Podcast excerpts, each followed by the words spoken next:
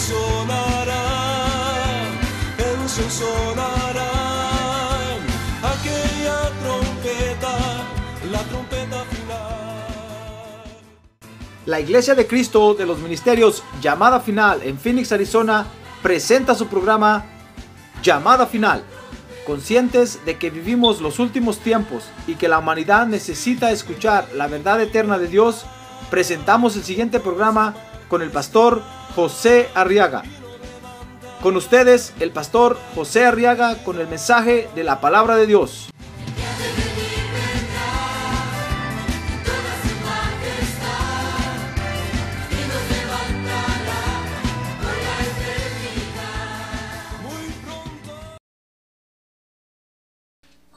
Segunda de Corintios capítulo 6, verso 2.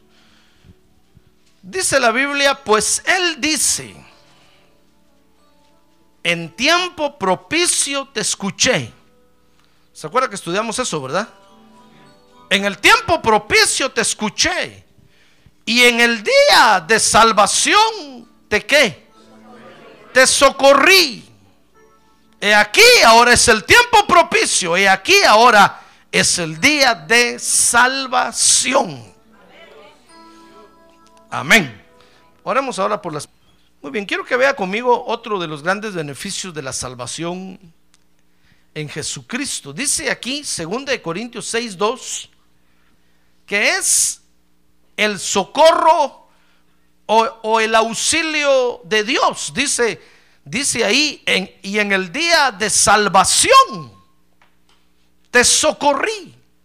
Y entonces dice, he aquí, ahora es el tiempo propicio. He aquí, ahora es el día de salvación. Ese es otro de los grandes frutos que trajo la salvación del Señor Jesucristo a nuestra vida. El auxilio de Dios para nosotros. Porque a partir, fíjese, de haber aceptado a Jesús como Salvador, dice la Biblia que Dios nos cubrió y nos rodeó de protección inmediatamente. ¿Se recuerda cómo estaba Job? ¿Se recuerda o no se recuerda? A ver, pregúntale que tiene un lado. ¿Se recuerda cómo estaba Job? ¿Se recuerda cómo, cómo estaba Job? Dice la Biblia que Satanás le dijo a Dios, Job capítulo 1, ah, es que lo tienes rodeado con un muro de protección. Por eso nadie le puede hacer nada. Porque eso es lo que Dios hace. Cuando Dios lo toma usted, fíjese que lo toma como en propiedad privada, hermano. E inmediatamente lo cubre y lo rodea de protección. Ah, gloria a Dios. Démosle un aplauso al Señor. Gloria a Dios. Gloria a Dios. Eso fue lo que hizo con Job. Y aunque Job se llenó de muchas cosas que no tenía que haber tenido, Dios lo protegía. Por eso fue que cuando llegó la hora de hacer cuentas, Job lo perdió todo, hasta los hijos perdió, hermano. Y Job presentaba ofrendas por sus hijos, fíjese. Ya en ese tiempo ya se vendían indulgencias, ¿qué le parece? Ya había quien quería comprar a Dios con dinero. Job presentaba ofrendas por sus hijos y no le valió de nada porque cuando llegó el día de hacer cuentas con Dios, perdió hasta los sirvientes, hasta el ganado, todo lo perdió a saber cómo lo había conseguido Job. Sin embargo, Dios lo protegía, hermano. ¿Y a ver cómo es Dios de justo y bueno con nosotros? Porque cuando nosotros aceptamos a Jesús como Salvador, Dios nos protege. Y aunque somos pecadores y le fallamos, y Dios nos protege, hermano. Y sin duda el diablo le está diciendo, mira, pero mira lo que hace. Mira cómo habla. Y Dios dice, pero no lo toques, es mi hijo, yo lo protejo. Quien se meta con él, se mete conmigo. Yo voy a pelear por él. Por eso es que cuando es mucho ya, eh, a veces Dios tiene que cortar a algunos creyentes, hermano. Los tiene que poner a dormir un rato. Porque Dios dice, no, de veras estás exagerando ya mucho. Entonces, mejor los manda a descansar en paz por un tiempo. Pero no ese es el tema hoy sino que lo que quiero que vea conmigo, hermano, es el beneficio que nos trajo la salvación, el, gran beneficio de la protección de Dios a nuestra vida. Dios, dice el Salmo 91.1, es cobertura. Habría conmigo, Dios es cobertura. Mire, dice el Salmo 91.1. Ahora hay su Biblia en el Salmo 91 porque quiero que vea algunos, algunas cosas muy importantes ahí conmigo. Dice el Salmo 91.1 que el que habita al abrigo del Altísimo, ¿qué dice? Morará a la sombra del Omnipotente. El que habita al abrigo del Altísimo morará a la sombra del Omnipotente. ¿Qué será eso? ¿Qué será habitar al abrigo del Altísimo? Para que entonces uno esté a la sombra del Omnipotente. Pues es, es buscar a Dios como, como, como protector, buscar auxilio en Dios. Y entonces dice ahí el verso número 2, fíjese, que eso se refleja en nosotros, aquí en la vida, en la vida real, porque, porque usted, alguien podrá decir, tanto que voy a la iglesia, de nada me sirve, tanto que me meto al abrigo del Altísimo, bajo la sombra del Omnipotente, y de nada me sirve, como que las cosas siguen igual. No, viera que no. Oiga lo que dice aquí el verso, el verso número 2, dice, diré yo al Señor, refugio mío y fortaleza mía, mi Dios, en quien confío. Ah, oiga, hermano, el abrigo y la sombra de Dios se nos vuelven a nosotros en refugio, en fortaleza y en confianza. Mire, ¿acaso no cuando venimos a la iglesia, hermano, nos damos cuenta que Dios tiene todo bajo su control? Mire, algunos de ustedes hacen cita para hablar conmigo, hermano. Y cuando yo los estoy esperando ahí, dicen, pastor, yo le digo, ¿en qué puedo servirle? Ya en nada. Ahorita en el mensaje usted me contestó todo lo que quería saber. Oh, digo yo, gloria a Dios, que le vaya bien. menos trabajo. Me voy a dormir más temprano, digo, gracias Padre Santo. Mire, porque cuando nos metemos al abrigo del Altísimo, cuando nos metemos a la sombra del Omnipotente, mire, eso se nos convierte a nosotros en refugio, en fortaleza y en confianza. ¡Ah, gloria a Dios! ¡Gloria a Dios! Tal vez venimos aturdidos de afuera, hermano, de ver y oír eh, tantos rumores y tantas cosas, y, pero cuando entramos a la iglesia y empezamos a sentir la presencia de Dios y empezamos a ver la, la hermosura de Dios, uh, nuestro corazón empieza a reposar, hermano. Ah, gloria a Dios. A ver, diga, gloria a Dios. Hermano, mire qué, qué protección la que Dios da, qué cobertura la que Dios da. Así es que no piense que está perdiendo el tiempo cuando está en la iglesia. No piense que es de balde que usted vino hoy. Porque el abrigo y la sombra de Dios sobre nosotros se nos convierten en refugio, repito, Salmo 91, 2, en fortaleza y en confianza. Vería conmigo, refugio, fortaleza y confianza. ¿Quién no va a vivir contento así en la tierra, hermano? Por eso dice la Biblia que la gente más feliz que hay sobre la tierra somos usted y yo. Los que más confiados vivimos somos usted y yo. Y aunque la tormenta esté allá afuera, que llueva y truene y relampaguee, ¿se acuerda a Jonás? La tormenta estaba afuera, ya el, el barco se hundía y Jonás, ¿sabe? Jonás sentía que el barco lo mecía, hermano. Porque tenemos confianza en nuestro Dios. Mire, mire qué, qué, qué cobertura nos da Dios. Pero Dios también es liberador. Dice el Salmo 91.3 que nos libra. Oiga, no dije libertador, porque un libertador es el que liberta a alguien que ya está en las garras del enemigo. No, Dios, Dios es libertador también pero también es liberador, porque nos libra del lazo del enemigo. Mire, miramos el verso 3, Salmo 91, 3, dice ahí, porque Él te libra del lazo del cazador. Es decir, cuando el cazador está pensando en tirarle el lazo a usted, Dios le muestra a usted otro camino por donde irse para no pasar donde está el cazador con el lazo. ¡Ah, gloria a Dios, hermano! Dios nos libra del lazo del cazador, dice el verso 3. Y de la pestilencia mortal. Miren, nos libra. Ah, se anda haciendo los quites juntamente con nosotros. Mire cuántas pestilencias mortales hay allá afuera, hermano.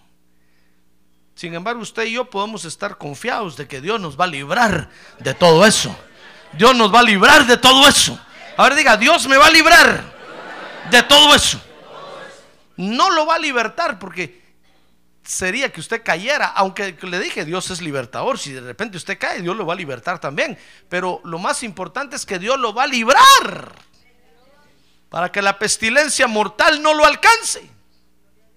A ver, diga, Dios me va a librar. Ahora Dios usa, dice ahí el Salmo 91, 4, fíjese, todo lo que está a su alcance para dar protección. Dice el Salmo 91, 4, a ver, léalo conmigo, que con sus plumas te cubre y bajo sus alas hayas refugio, escudo y baluarte es su fidelidad. Ah, mire, Dios aquí fíjese, está hablando, está hablando de otros seres. Cuando habla de plumas y de alas, está hablando de seres alados que Dios usa para protegernos. Y cuando habla de fidelidad, está hablando de los pactos que Él hace con nosotros, hermano.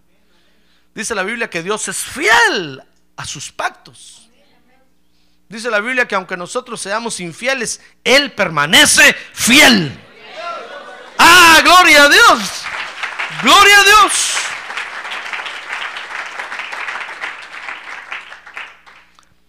Y Dios nos hace entonces vencedores, fíjese, con esa cobertura que nos da, con esa protección que nos da, con ese auxilio que nos brinda. Nos hace vencedores sobre los temores más comunes que atacan a los creyentes. Porque sabe usted que el diablo, hermano, acuérdese que todo, todo en el mundo se mueve por fe. Todo se mueve, todo se mueve por fe. Y entonces el diablo utiliza el temor para que nosotros le creamos. El diablo no puede, no puede agarrarlo a usted del cuello, del, del pelo y sacudirlo y tirarlo. No puede, no puede no tiene el poder para hacerlo. No le dan permiso para hacerlo. Y entonces el diablo lo que hace es que trabaja con los temores. Cuando usted le tiene miedo a algo, y el, y el diablo, que el Señor lo reprende esta noche, logra que usted acepte ese miedo. El diablo dice, este ya me creyó. Aceptando usted el miedo, fíjese, el temor usted ya, ya, ya, ya le aceptó la predicación al diablo. Y entonces con ese miedo, el diablo lo puede, entonces ya lo puede hacer pedazos a usted. No lo puede agarrar del pelo, ni lo puede agarrar del cuello, pero con el temor, el temor es el arma que el diablo utiliza. El temor es la predicación del diablo. Y cuando usted le cree al diablo, entonces es el arma que el diablo utiliza para hacerlo pedazos a usted y sin necesidad de agarrarlo del pelo ni del cuello. ¿Ya ve qué inteligente es el diablo? Ya ve, por eso el apóstol Pablo dice que tenemos que estar despiertos, hermano.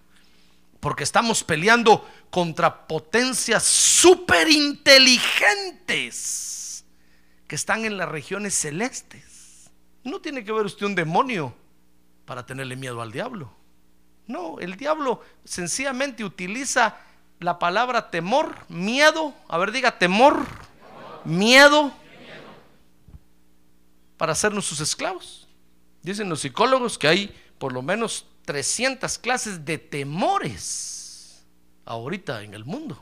Desde el miedo más sencillo hasta el miedo más complicado que pueda haber. Hay quienes le tienen miedo a la altura, nunca se suben a un techo. Hay quienes le tienen miedo al agua, no se bañan. Chucos. Eso se llama hidrofobia. Mire, todos los miedos tienen un nombre eh, científico. Y hay un montón de miedos. Fíjese que hay, hay señoritas que le tienen miedo a la soltería. Entonces por eso desde los 12 años empiezan a pensar con quién me voy a casar, con quién. Y a los 13 años ya están casadas. Y los papás, aunque se estiren y encogen y griten y pataleen, no pueden hacer nada. El miedo a la soltería la hizo casarse antes de tiempo y el diablo ya le hizo pedazos. Porque a los 20 años va a querer divorciarse. Y a los 30 va a querer enterrar a su marido. Por el otro lado hay hombres que le tienen miedo al matrimonio, hermano. Y llegan a los 30 y no se casan. Llegan a los 40. Mire qué miedos tan terribles hay. Hay quienes le tienen miedo a la comida. Por eso es que existe la anorexia, que es un demonio. Ha visto que pone flacas, flacas a las mujeres, va, flacas, flacas, flacas. Porque le agarran un miedo a la comida y todo lo que comen lo vomitan, lo vomitan. Y se ponen delgadas, delgadas, flacas, huesudas. Y según ellas se ven bonitas y qué horribles se ven. Todos, los huesos se les salen. Hay tantas clases de miedos, hermano. 300 clases. Pero quiero hablarle de, quiero que vea conmigo aquí las que el Salmo 91 menciona, que son las más comunes que nos atacan a nosotros los creyentes, hermano. Amén.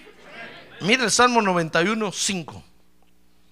Dice ahí que nos ataca el temor a la oscuridad y el temor a los acontecimientos de mala fe. Mire los miedos que nos atacan. Se lo voy a leer despacio. Salmo 91, verso 5. No temerás el terror de la noche, ni la flecha que vuela de día. ¿Puede usted creer que, que nosotros los creyentes nos da miedo la oscuridad? ¿Le tenemos miedo a los espantos? Por eso cuando está la luz apagada usted no entra. Si no le prenden primero, mire, lo que nos da miedo, hermano. Ah, pero es que nosotros sabemos, ¿sabe por qué? Porque sabemos que existen los demonios. Y nosotros decimos, pero si hay uno ahí detrás de la puerta. Y ahorita que yo entre, me hace wow. y ya pasó el Halloween. Pues, ¿qué le parece que Dios con, su protección, con, su auxilio, nos hace vencedores sobre el temor a la oscuridad. Usted ya sabe que son demonios, usted tiene que reprenderlos y decir, el demonio los ha hecho fuera en el nombre de Jesús. Y declaro libre este lugar. Ah, hermano. Miedo a la oscuridad. Miedo a acontecimientos de mala fe, porque dice el verso 5, no tendrás temor al terror de la noche ni a la flecha que vuela de día. Porque en ese tiempo, fíjese, acostumbraban a tirar flechas al aire, así como ahorita acostumbran a tirar balazos al aire. No crea que eso es nuevo, hermano. O sea, que antes tiraban una flecha y alguien tal vez tiraba una lanza. Imagínese, usted estaba en el campo trabajando y ¡bum! le caía la flecha. Una bala perdida lo mató. Ese es un acto de mala fe. ¿Y cuántos actos de mala fe hay, hoy en, la tierra, hermano? Pues ¿qué le parece que a nosotros los creyentes a veces nos entra miedo por los actos de mala fe? Y vivimos pensando, ¿no se irá a meter el ladrón hoy en mi casa? Y contra el vecino ponemos una, un alambre de púas así, hermano. Que decimos, ese vecino es el ladrón. Pues, pues el auxilio de Dios, fíjese. Dice aquí el Salmo 91, 91, 5 nos va a hacer vencedores contra los acontecimientos de mala fe. Contra, contra, nos va a hacer vencedores contra el miedo a los acontecimientos de mala fe, hermano. Dice el Salmo 91, 6 que vamos a ser vencedores contra el temor a enfermedades ocultas. Ala, hermano y temor a acontecimientos. Vamos a ser vencedores sobre el temor a los acontecimientos fortuitos. Mire, dice el Salmo 91, 6, que no temerás ni a pestilencia que anda en tinieblas, Mire, enfermedades ocultas. Ni a la destrucción que hace estragos en medio del día. Usted, usted, usted, no, nunca va a estar pensando, me levantaré hoy con el pie derecho o con el pie izquierdo. Nunca va a estar pensando, antes de levantarme voy a ver qué dice mi horóscopo. Si, si dice que no salga a la calle, no salgo. No tenga pena, si, si, si lo van a atropellar a- aún en su cama, ahí se va a meter el camión y lo va a arrollar con todo y cama, hermano. Como le ha pasado a muchos. No, nosotros tenemos que ser libres de esos temores. Porque el auxilio de Dios nos va, nos va a liberar de esos temores. Ahora diga, yo soy libre de esos temores. Porque mi protector es Dios. Ah, No diga recio, porque mi protector es Dios. Sin embargo, le tenemos miedo a veces a las, pestil- a las, a las pestilencias que andan en tinieblas. Mire cómo es eso de tremendo, hermano. ¿Puede usted imaginarse que hay creyentes que solo miran una mosca y casi les da un ataque? Es cierto que las moscas son feas y que contaminan mucho, pero no es para que nos dé un ataque, hermano. Consígase un matamoscas y cuando la vea pasar, ¡plac! se acabó el problema. ¿Verdad? Ah, pero hay creyentes que le tienen un miedo, un pánico. Qué cosas terribles, hermano. Yo conocí una creyente que ca- una creyente que cada vez que iba al cementerio casi deja los zapatos tirados en la calle. Y antes de entrar a su casa sacudía los zapatos de la tierra del cementerio, sa- sacudía la ropa, se la quitaba. No le gustaba ir al cementerio, porque sentía que traía la tierra de los muertos a su casa. Imagínense cuánto había caminado para el cementerio, se había montado al carro, se que era el polvo, se le había tirado, hermano. Y todavía cuando entraba a su casa, se quitaba los zapatos, se quitaba y todo lo que llevaba encima, casi se desnuda creyentes. Mire qué miedos más terribles esos, hermano. Ahora diga, yo soy vencedor sobre esos miedos. Dice el verso 6, pestilencia que anda en tinieblas y destrucción que hace estragos en medio del día. Y vamos a ser vencedores, dice el verso 7. Sobre el temor a la caída en masa. Mire, mire qué temores más terribles. 91, 7. Aunque caigan mil a tu lado y diez mil a tu diestra, a ti no se acercará. Ahora diga, a mí no se acercará. Ahora diga, a mí no se acercará. Pero mire, mire qué miedos más terribles los que, los que pueden atacar a los creyentes, hermano. Le menciono estos que menciona el Salmo 91, porque sin duda son los que más fuerte nos atacan. Tal vez todos los otros los podemos vencer, pero el miedo a la caída en grupo nos puede afectar, hermano. Hay quienes no se casan porque, porque le tienen miedo al divorcio. Porque están viendo que muchos están divorciando. Hay quienes le tienen miedo a la pobreza porque están viendo que muchos están pobres. Hermano, pues el auxilio de Dios, ¿qué le parece que comprende, abarca el dominar el miedo a la caída de muchos? Si muchos caen, usted no va a caer. Amén. Ahora diga, yo no voy a caer. Me mantendré en pie y me mantendré firme para gloria de Dios. Mire, dice el Salmo 91.8 que el auxilio de Dios incluye vencer el temor a la mala voluntad de los impíos. Dice el verso 8, con tus ojos mirarás y verás la paga de los impíos. Ah, porque no hay peor enemigo para la iglesia de Cristo que los que estuvieron aquí adentro, hermano, y después se fueron al mundo. No hay peor enemigo para nosotros los creyentes que aquellos que estuvieron con nosotros aquí y ahora ya no están. Ja, porque nos, nos tienen una mala voluntad horrible. Y entonces, ¿qué le parece que el auxilio de Dios comprende vencer el temor a la mala voluntad de los impíos. No tiene por qué usted vivir intimidado, con miedo. No, hermano.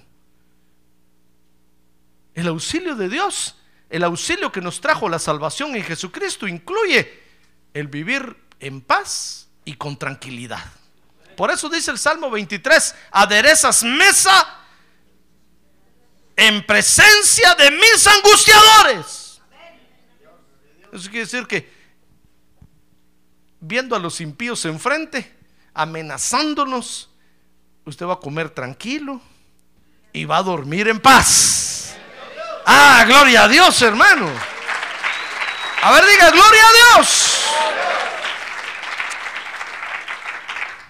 Mire qué temores. Y dice el Salmo 91, 10, que vamos a ser vencedores sobre el temor al mal y sobre el temor a las plagas. Se lo voy a leer. Dice, no te sucederá ningún mal. A ver, diga, no me va a suceder ningún mal. A ver, diga, no me va a suceder ningún mal. Ahora oiga, dice el verso 10, ni plaga se acercará a tu morada. A ver, diga, no me va a tocar ningún mal.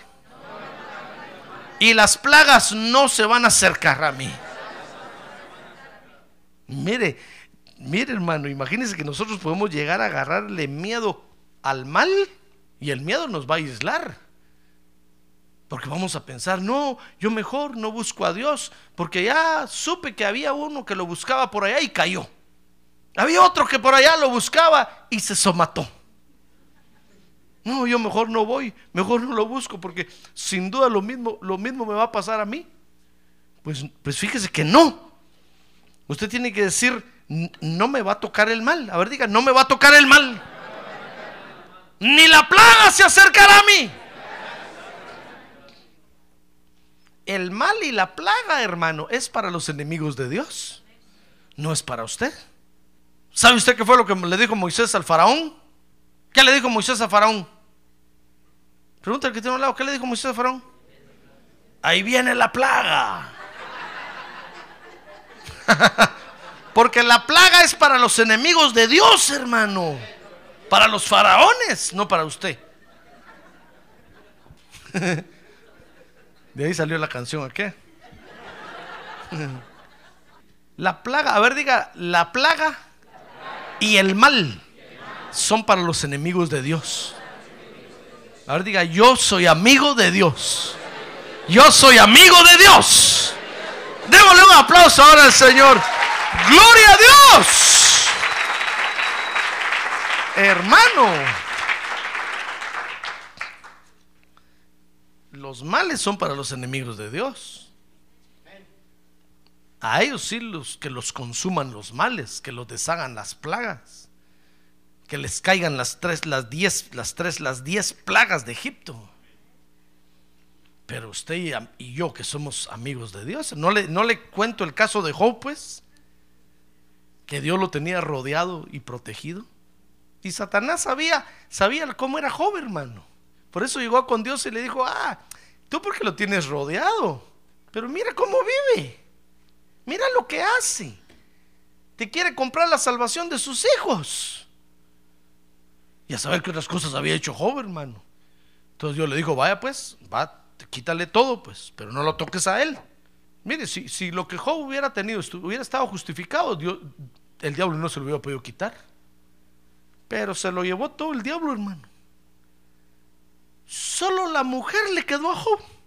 Lo único justificado que tenía delante de Dios, su mujer. ¿Qué le parece? Porque usted y yo somos amigos de Dios ahora. Y cuando aceptamos a Jesús como Salvador, la protección de Dios nos vino, hermano. Y la protección de Dios incluye entonces vencer todas estas clases de temores. Por eso, nosotros los salvos en Jesucristo podemos confiar que estamos bajo el auxilio de Él ahora.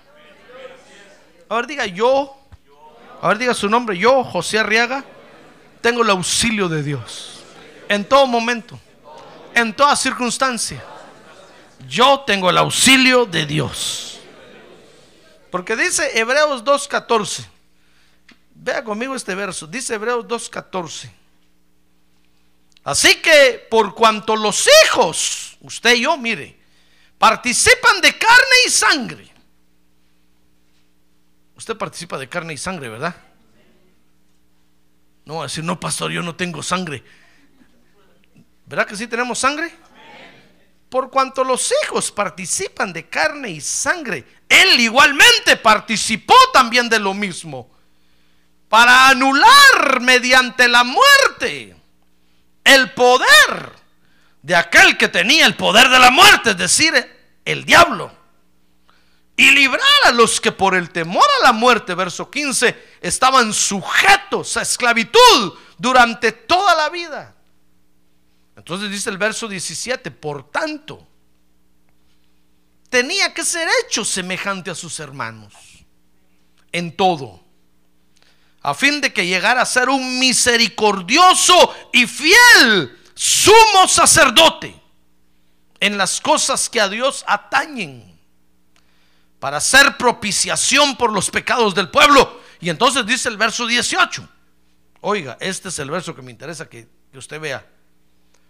Pues por cuanto él mismo fue tentado en el sufrimiento, es poderoso para socorrer a los que son tentados. Ah, gloria a Dios, gloria a Dios, gloria a Dios. Por eso, por eso podemos confiar, hermano. Fíjese que podemos confiar en que tenemos a alguien que nos comprende totalmente. Por eso cantamos aquel canto que dice, no daré mi tiempo a nadie más, porque solo tú me puedes comprender. Si alguien nos puede comprender, fíjese hermano, en todo, es el Señor Jesucristo. Ya ve, por eso Dios tuvo que venir a la tierra, hermano, porque Dios antes no podía comprender al ser humano. Dios antes no podía entender a los israelitas, hermano. Al contrario, Dios se enojaba de ver que no podían ser fieles. Y Dios decía, tanto les cuesta buscarme, tanto les cuesta adorarme. Entonces un día dijo Dios, no, voy a ir yo mismo a la tierra para ver qué sienten estos ingratos allá. Porque nadie me puede ser fiel. Hasta Moisés perdió el examen, hermano. Cuando Dios vio que Moisés sacó una F de fault, de falta, de falla, Dios dijo, no, no, no, no, no, algo le pasa a estos. Voy a ir yo mejor. Y entonces tomó un cuerpo humano y nació en la tierra. Y cuando el Señor Jesús empezó a ver, hermano, el Señor dijo, de veras, ¿con qué razón les cuesta a estos? Si es difícil. Dice un hermano que tuvo la oportunidad que el Señor se lo llevara al cielo, que el Señor mirándolo le dijo, qué creación tan dura es esa, ¿verdad? Te tocó vivir en una creación muy difícil. Porque el Señor estuvo en la tierra, hermano. Cuando el Señor se dio cuenta que había que sudar, que había que esforzarse. Dijo el Señor, ¿con qué razón? Le dijo, Padre, ¿con qué razón a estos cómo les cuesta? Si qué difícil es esto. Y entonces ahora tenemos a la diestra del Padre, dice la Biblia, a alguien que sí nos comprende, hermano. Ah, cuando usted está en una situación, Él lo entiende. Él lo comprende. Él lo considera. Mire qué, qué, qué beneficio nos trajo la salvación en Jesucristo.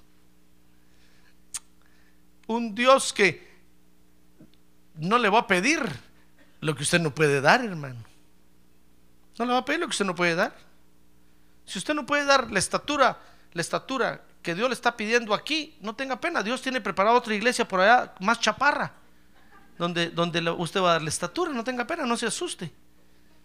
Mire, una vez se fue una familia de aquí y cuando los hermanos lo detuvieron a él, dijeron, hermanos, ¿por qué se van? No, ya no venimos a esta iglesia porque no entendemos lo que predica el pastor, le dijeron. Y el mujer dice que se asustó, hermano, y dijo, wow, ¿qué estará hablando el pastor hoy? Pues no tenga pena, si usted no da la estatura aquí, si usted no comprende, en inglés para que me comprenda. No tenga pena. Hay otra iglesia allá más chaparra donde usted, sí, ahí va a ser gigante, hermano.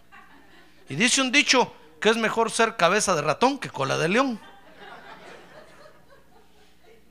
Si aquí está usted en la cola que apenas no entiende, no tenga pena. Por allá tiene otra iglesia, Dios más chaparra, donde usted va a ser cabeza de ratón. Porque Dios es bueno, hermano. Por eso, mire, por eso Dios tiene muchos pastores aquí en la ciudad. Gracias a Dios. Para que usted escoja y usted diga, no, esta iglesia, no, mucho cantan. Dicen uno, bueno, ahí hay otra, fíjese, donde dos, cuantos cantan y se ponen a dormir. Esa es su iglesia.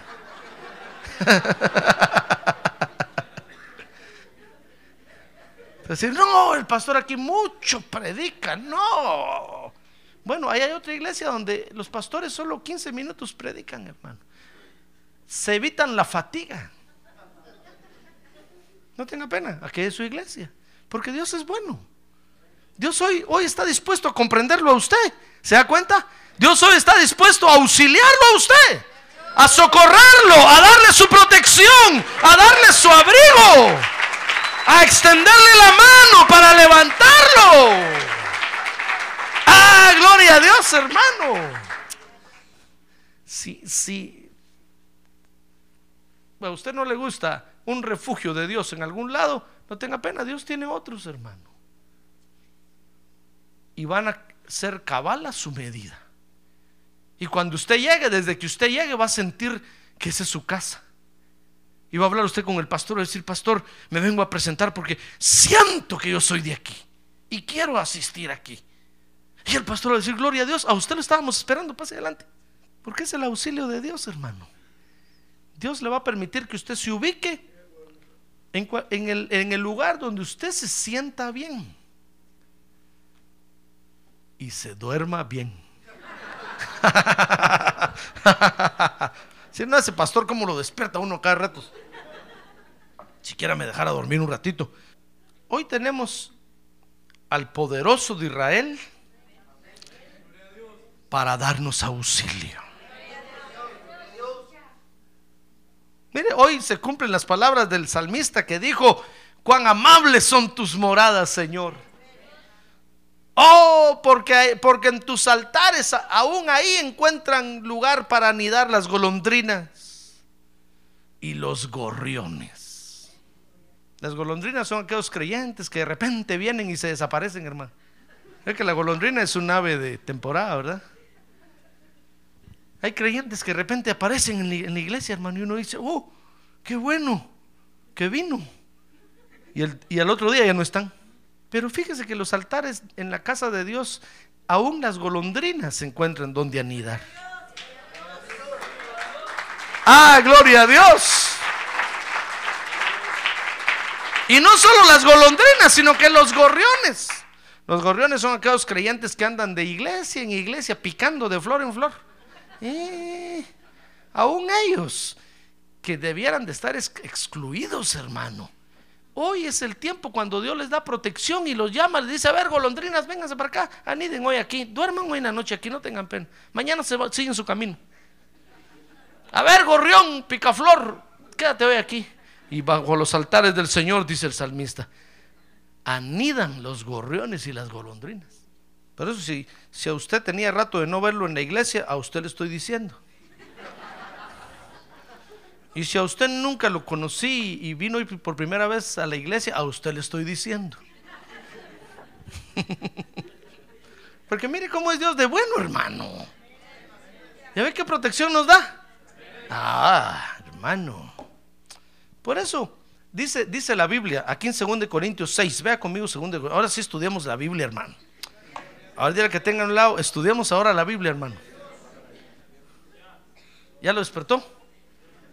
Dice 2 Corintios 6, fíjese, que, que, esa confianza que hoy tenemos en el Señor Jesucristo, porque nos da protección, la tenemos que demostrar. ¿Se da cuenta?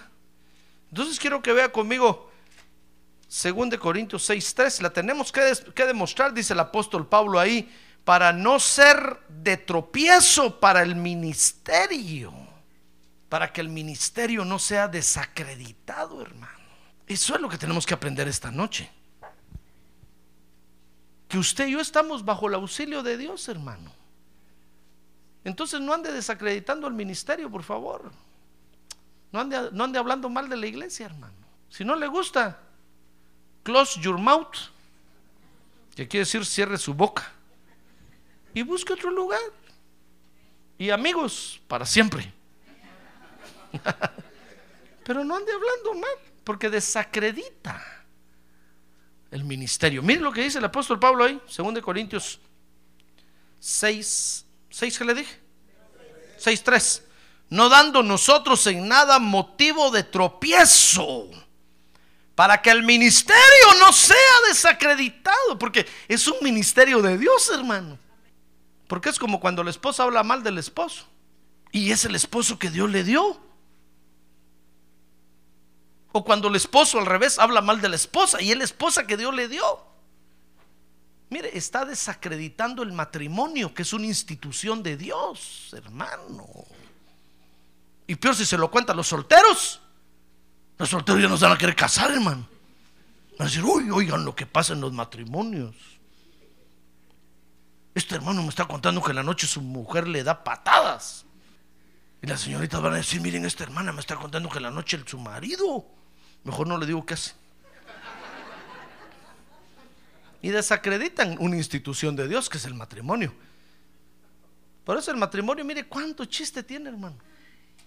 Le dicen matrimonio, matricidio. El matrimonio es como el demonio. Le dicen pena de muerte. Le dicen, ¿qué más le digo, hermano? No hay quien hable bien del matrimonio. Hasta nosotros, los hijos de Dios, desacreditamos el matrimonio. Y es una institución de Dios. Imagínense, no hay quien hable bien de la iglesia. Nosotros, los hijos de Dios, desacreditamos la iglesia, hermano. No le va a pasar como aquel hermano, se lo voy a contar otra vez. Un hermano tuvo un problema aquí, fue a, a unas clases Dice, cuando estaba ahí, eh, dice que había un señor a su lado. Y se pusieron a platicar, porque los únicos dos que hablaban español le dijo, mire, ¿usted por qué está aquí? Ah, es que me agarraron manejando borracho, le dijo. Y me dieron este ticket y ahora estoy aquí en estas clases.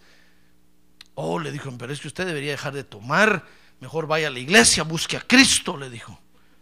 Oh, sí, sí, ¿verdad usted? Sí, sí, y usted lo, sí, yo, yo voy a la iglesia. ¿Y a qué iglesia va usted? A llamada final, le dijo. Uy, le digo, si de ahí vengo yo. El borrachín le dijo, hermano. Y el hermano me vino a contar aquí, ¿sabe a quién encontré? Al hermano fulano. Uy, le dije, ¿dónde andarás? ¿Dónde andas sin vergüenza? Ahí lo tienen en una terapia porque lo agarraron borracho, manejando. Y cuando lo invité a venir a la iglesia, ¿sabe qué me dijo? Uy, si de ahí vengo yo. Imagínense qué esperanza, hermano. Cualquier otro lo oye dirá, ah, esos evangélicos son más borrachos que el alcohol. Y desacreditan el ministerio. Están desacreditando al Señor Jesucristo, hermano. ¿Sabe qué están diciendo? Que Dios no tiene poder para trabajar con ellos. Por eso no es, no es, no es nada bonito estar enfermo. No es nada bonito caer en, estados de pobreza dice el apóstol Pablo ahí, no dando en nada motivo de tropiezo, para que el ministerio no sea desacreditado. Dice entonces el verso 4, sino para recomendarnos, dice, sino que en todo nos recomendamos a nosotros mismos como ministros de Dios en cualquier situación. Mire, le acabo, le acabo de, mostrar, de demostrar con la Biblia lo que es la protección de Dios, lo que es el escudo que Dios le pone a usted alrededor, que lo protege de cualquier daño. Entonces usted debe de confiar de que usted está en las manos de protección, de auxilio, de socorro del Dios Todopoderoso. ¡Ah, gloria a Dios!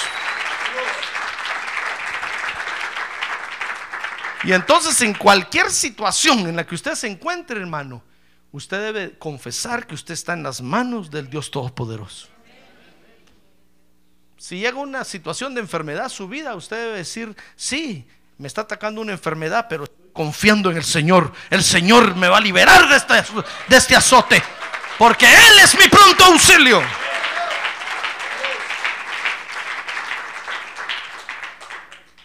Pero ¿sabe qué hacen los creyentes, hermano? Ahí están en las iglesias. Aquí no, allá en California. y ahí están todos enfermos y encogidos. Y no pueden oír que anda un evangelista por ahí super interplanetario, intergaláctico. Rápido van a poner la cabeza por allá. Y el evangelista dice, ¿y este no tiene pastor? Sí, tengo. Entonces, ¿por qué tu pastor no ora por ti? Ya oró. Entonces, espérate que Dios te sane. Pero ahí andamos buscando quién ora por nosotros, hermano. Y andamos avergonzando a los ministros, andamos avergonzando el ministerio. Mire, si usted viene a esta iglesia y yo ya oré por usted, espérese, Dios lo va a sanar. Y si Dios no lo sana, ¿qué culpa tengo yo?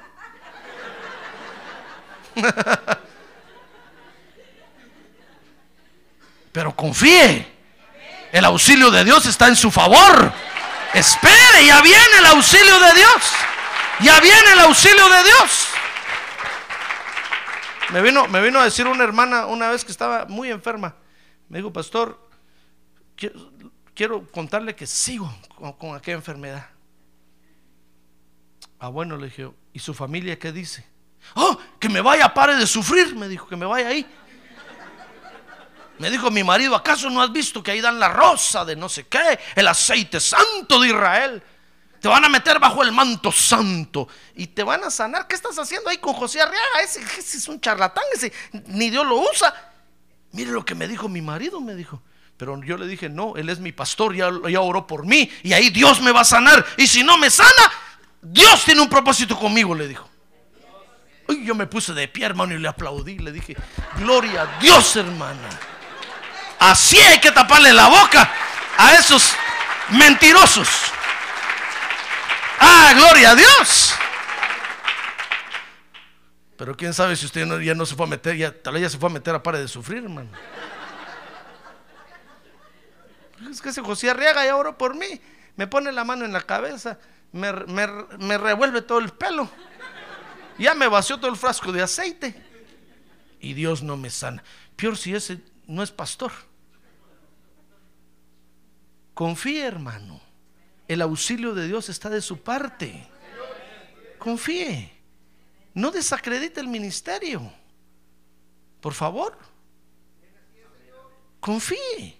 Y el día que Dios lo sane, ese día grite, Dios usó al pastor José Arriaga para sanarme. No que el día que Dios lo sana, no dice nada.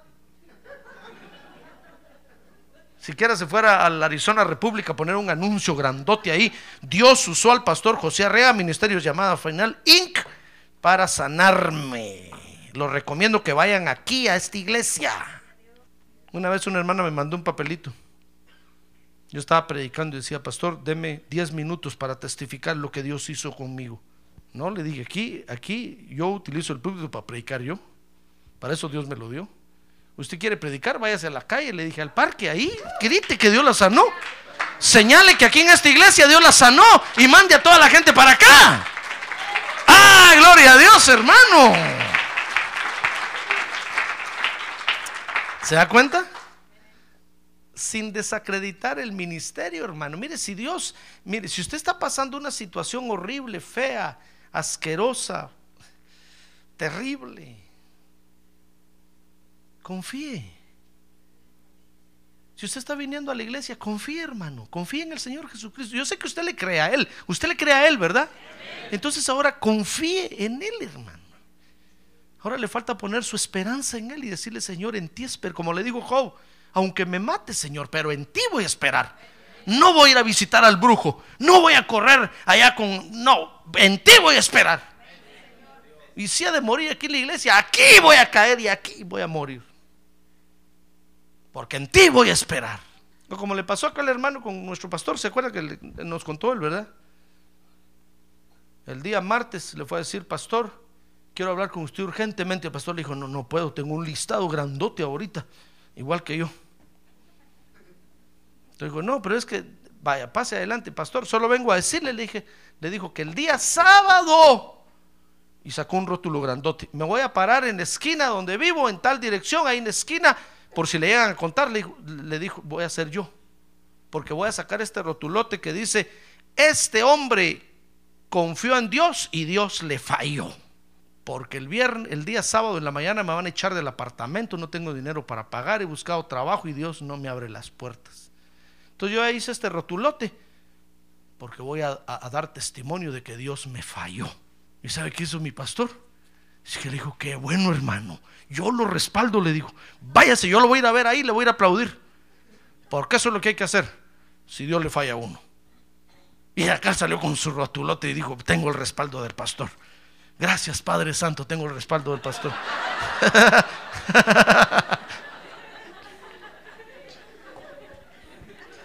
¿Qué hacía ese viernes después que salió, terminó el culto? ¿Qué le parece que Dios le proveyó para pagar la renta, para pagar un mes por adelantado? Le dio trabajo. Mire, y al pastor se le olvidó, dice, el hermano, es que el viernes, el domingo era el culto. La otra semana, de repente un día estaba predicando cuando hizo así, lo miró. Dijo, el del rótulo. ¿Qué pasaría? Terminó el culto y lo mandó a llamar. Le dijo, hermano, mire, cuénteme, usted no me contó qué pasó. Ya ve, es que nosotros, Dios hace maravillas en medio de nosotros y ya no decimos nada, hermano. Ah, pero que Dios no nos vaya a fallar porque hasta rótulo sacamos a la calle. Le dijo, ¿qué le pasó? Sacó el rótulo. No, hermano, le, digo, ya no lo saqué. ¿Y por qué? Porque el viernes en la noche Dios me dio esto, me, me, me fue a buscar un hombre, me dio trabajo, me y ahora estoy bien, tengo pagado, sí. ¿Ya ves las cosas que hace Dios? Tenemos que confiar en Dios, hermano.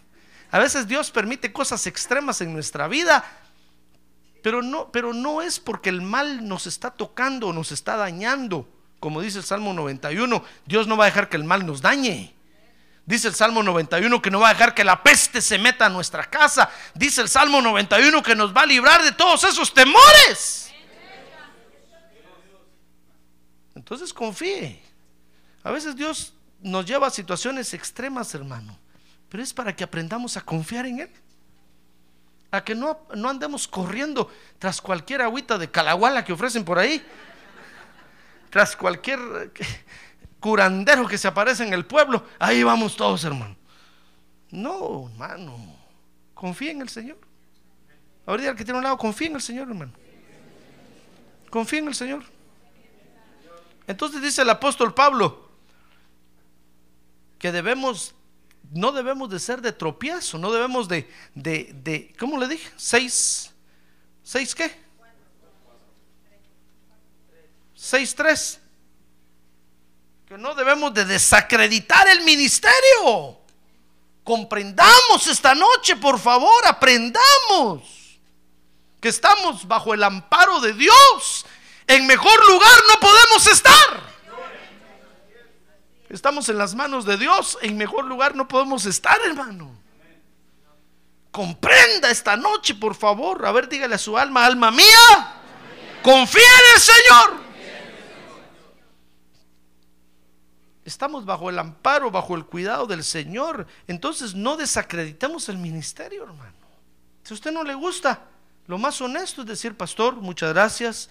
eh, no me gusta aquí realmente. Siento que usted está poniendo una medida muy alta. O siento que usted está, tiene una medida muy bajita. Bueno, lo voy a decir yo, Dios lo bendiga. Saben a sus obispos, sus, sus- sus obispos. Decir ese pastor es católico. No, no, el Señor reprenda al diablo. Yo le voy a decir, bueno, que Dios lo bendiga, pues, busque un lugar entonces donde tengan una medida para suya. Si usted aquí se cree muy gigantón y nos ve muy chaparros a nosotros, váyase con los gigantes allá. O por el contrario, si usted ve muy alta la medida aquí y usted es muy chaparro, busque una medida espiritual más baja por allá. Dios tiene un lugar especial para usted, hermano. Y cuates, siempre cuates. Give me five, placa. Entonces se va con la bendición de Dios. Eso es lo honesto y lo decente que hay que hacer.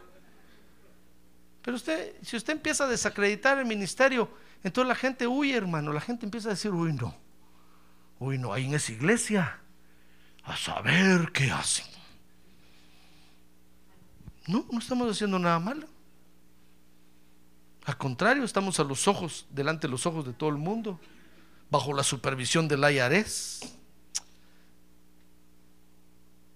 Tengo un apóstol, estoy bajo cobertura. No soy un ministro que anda solo rebotando por todas partes. No, hermano. Entonces no desacredite el ministerio. Confíe en el Señor, hermano.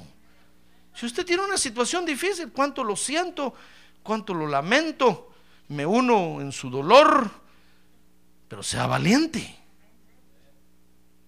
Entonces dice el apóstol Pablo ahí, no desacreditemos el ministerio, verso 4, sino que recomendémonos, hermano. Usted le puede decir a otra persona, mira, yo estoy yendo a la iglesia, aunque me está lloviendo sobre mojado, pero tengo paz en mi corazón. Vente a la iglesia conmigo, ahí Dios te va a hablar. Dios te va a restaurar. No le cuento el caso de Elías, pues que eh, la viuda le dio de comer, ¿se acuerda de ese, de ese pasaje, verdad? Y, según la viuda, Elías había llevado, había llevado bendición, pues ella pensaba que Elías la había engañado, porque al poco tiempo murió su hijo. Y entonces fue a buscar a Elías y le dijo, ¿para qué veniste a mi casa? Para que muriera mi hijo. Y Elías le dice, no, yo no traigo muerte, yo traigo bendición. Soy un ministro de Dios. Pero es que la restauración de Dios a veces requiere de tratos severos para nuestra vida, nuestra alma, que tenemos que saber soportar con mucha sabiduría, hermano. Por eso dice Santiago que cuando estemos en diversas pruebas, que le pidamos sabiduría a Dios para no desacreditar el ministerio, hermano sino que para recomendarnos. Entonces vea conmigo. Y ahorita voy a terminar. A ver, dígale que tiene al lado. Ánimo, hermano. Anímese esta noche, anímese. Lo bueno es que hoy hay vigilia. Entonces, dice segunda de Corintios 6, 4. Oiga las circunstancias que habla el apóstol Pablo ahí. Dice 6, 4. Que debemos de recomendarnos en mucha perseverancia que cuando andemos en aflicciones, en privaciones, en angustias, la tía Angustias lo va a venir a visitar. Pero ahí usted debe declarar, soy vencedor. Usted ahí tiene que decir, todo lo puedo en Cristo que me fortalece. Dice, dice el verso 5, en azotes. Ay, ay, ay, y a veces vienen unos azotes a nuestra vida, hermano. Terribles. En cárceles. En tumultos. En trabajos. En desvelos. Como va a ser hoy en la noche con las damas. En ayunos. La próxima semana hay una semana de ayuno. No voy a decir, no, no, vieran a ese José Arriaga, a todos, hasta los gatos, los perros, los pájaros, pone a ayunar. Ingrato. No, hermano. Si usted no quiere ayunar, no ayune. Ahora, si usted quiere ayunar, ayune. Es voluntario. Pero es por tu bien. Dice el apóstol Pablo, en desvelos, en ayuno. Yo no sé en qué, en qué situación de estas anda usted en pureza, en conocimiento, en paciencia, en bondad, en el Espíritu Santo, en amor sincero, en la palabra de verdad, en el poder de Dios. Por armas de justicia para la derecha y para la izquierda, en honra y en deshonra, en mala fama y en buena fama, como impostores pero veraces, como desconocidos pero bien conocidos como moribundos, y aquí vivimos, como castigados, pero no condenados a muerte, como entristecidos, mas siempre gozosos, como pobres, pero enriqueciendo a muchos, como no teniendo nada, aunque poseyéndolo todo. Mire, sea cual sea, sea cual sea la situación, gloria a Dios, sea cual sea la circunstancia, sea cual sea el momento que estemos viviendo, hermano, confíe. Usted está bajo el amparo de Dios. Eso me gusta de Job. Que aunque el diablo le logró quitar todo, hasta casi le quita el cuerpo, pero él siguió confiando en Dios. Él sabía que su Salvador era Dios. Y él sabía que Dios no lo iba a dejar ahí abandonado ni avergonzado. Porque dice la Biblia que todos los que confían en Él no serán avergonzados. Entonces, sea cual sea su situación, confíe, hermano. Confíe en el Señor. Usted tiene el auxilio hoy de Dios. Ese gran beneficio le trajo la salvación en Cristo. Amén. Cierre sus ojos. Cierre sus ojos. Cierre sus ojos. Dicen las noticias que muchos cristianos hoy se están volviendo musulmanes. Qué tristeza, hermano. ¿Por qué están desacreditando el ministerio? ¿Por qué están desacreditando a Cristo? Porque no confían en Él.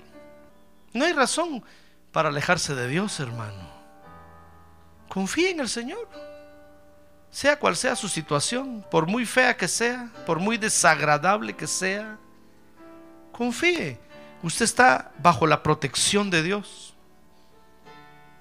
Y el mal no lo va a dañar. Las pestes no lo van a abarcar. Los temores van a huir de usted. Confíe en el Señor. Confíe en el Señor, hermano. Porque ese es uno de los grandes beneficios que nos trajo la salvación en Cristo. El auxilio de Dios.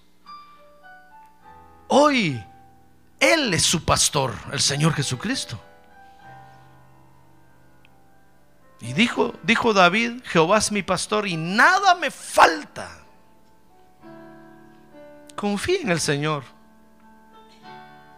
Él tiene control de todo. Él tiene dominio de todo. Él es el rey de reyes. Él es el Señor de los señores. Él es nuestro auxiliador. Él es nuestro pronto auxilio, dice la Biblia. Hoy tenemos el amparo de Él, hermano. Confía en el Señor. ¿Quiere ponerse de pie un momento y levantar su mano y en señal de confianza al Señor y decirle, Señor, esta noche quiero decirte que confío en ti. Quiero pedirte perdón por hablar mal de ti, por hablar mal de la iglesia. Dígale, abra sus labios, dígale, te pedimos perdón por hablar mal de ti, por desacreditarte, Señor. Pero esta noche queremos decirte que confiamos en ti. En la situación que cada uno estamos viviendo. Estamos confiando en ti, Señor. Tú eres nuestra esperanza, nuestro pronto auxilio, nuestra roca de ayuda, nuestra torre fuerte, nuestro escondedero. Queremos habitar a tu abrigo, Señor. Tú eres nuestro Salvador. Tú eres mi Salvador. Quiere decirle, tú eres mi protector. Tú eres mi Salvador.